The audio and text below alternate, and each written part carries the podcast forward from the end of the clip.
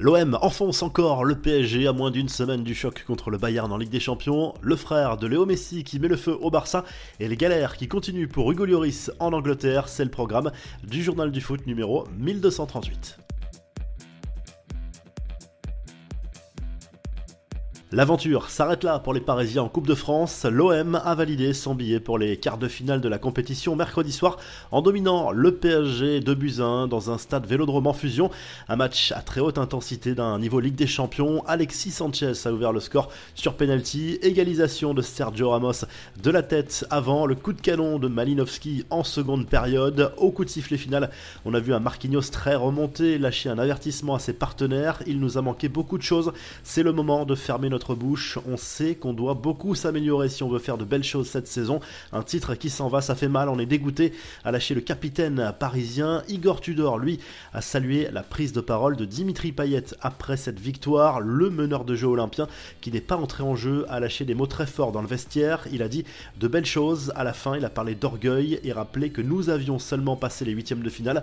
Maintenant, il faut gagner tous les matchs, a expliqué Tudor à propos de ce discours de leader. Lyon, Toulouse, Nantes, Grenoble Rodez et Annecy ont validé leur billet pour les quarts de finale de cette Coupe de France.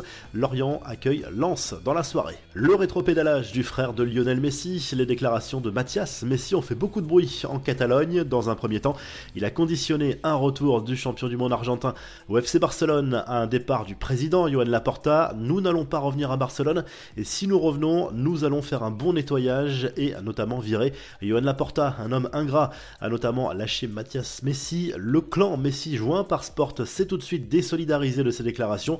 Finalement, le frère de Léo Messi a fait marche arrière en expliquant qu'il s'agissait juste d'une blague et que le septuple Ballon d'Or savait ce qu'il devait au Barça dans son immense carrière. Quoi qu'il en soit, la tendance est plutôt à la signature d'un nouveau contrat de Messi avec le PSG, de l'aveu même de la presse catalane. Il y a deux options à l'étude, la première pour un contrat d'un an, la seconde pour un bail d'une saison avec une autre en option. On passe aux enfants, bref, des nouvelles du Golioris. Le gardien français sera absent finalement des terrains de 6 à 8 semaines en raison d'une blessure à un genou contractée lors du dernier match contre City. Pas de retour sur les pelouses de Première Ligue avant le mois d'avril. Qui sera sacré meilleur gardien du monde? L'Argentin Emiliano Martinez, le Marocain Yacine Bounou et le Belge Thibaut Courtois sont en concurrence pour le trophée The Best. Les Brésiliens Ederson et Allison ont été écartés par un panel d'experts. L'an dernier, c'est le Sénégalais Edouard Mendy qui avait été sacré.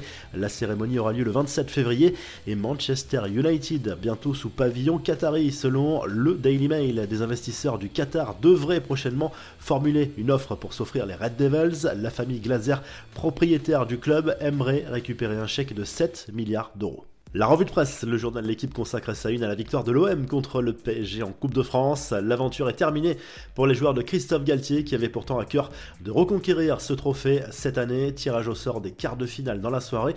En Angleterre, le Daily Express Sport revient sur ce match de Première Ligue entre Manchester United et Leeds. Mené 2-0, les Red Devils sont parvenus à arracher le match nul de partout grâce à Sancho et Rashford. Les Mancuniens sont sur le podium mais sous la menace de Newcastle qui compte un match en moins. Et en Le journal AS salue la victoire du Real Madrid privé de Benzema en demi-finale de la Coupe du Monde des clubs face aux Égyptiens d'Al-Ali, un succès 4 buts 1 grâce à des buts de Vinicius, Valverde, Rodrigo et Arribas. En finale, les merengues affronteront les Saoudiens d'Al-Hilal. Si le journal du foot vous a plu, n'oubliez pas de liker et de vous abonner pour qu'on se retrouve très rapidement pour un nouveau journal du foot.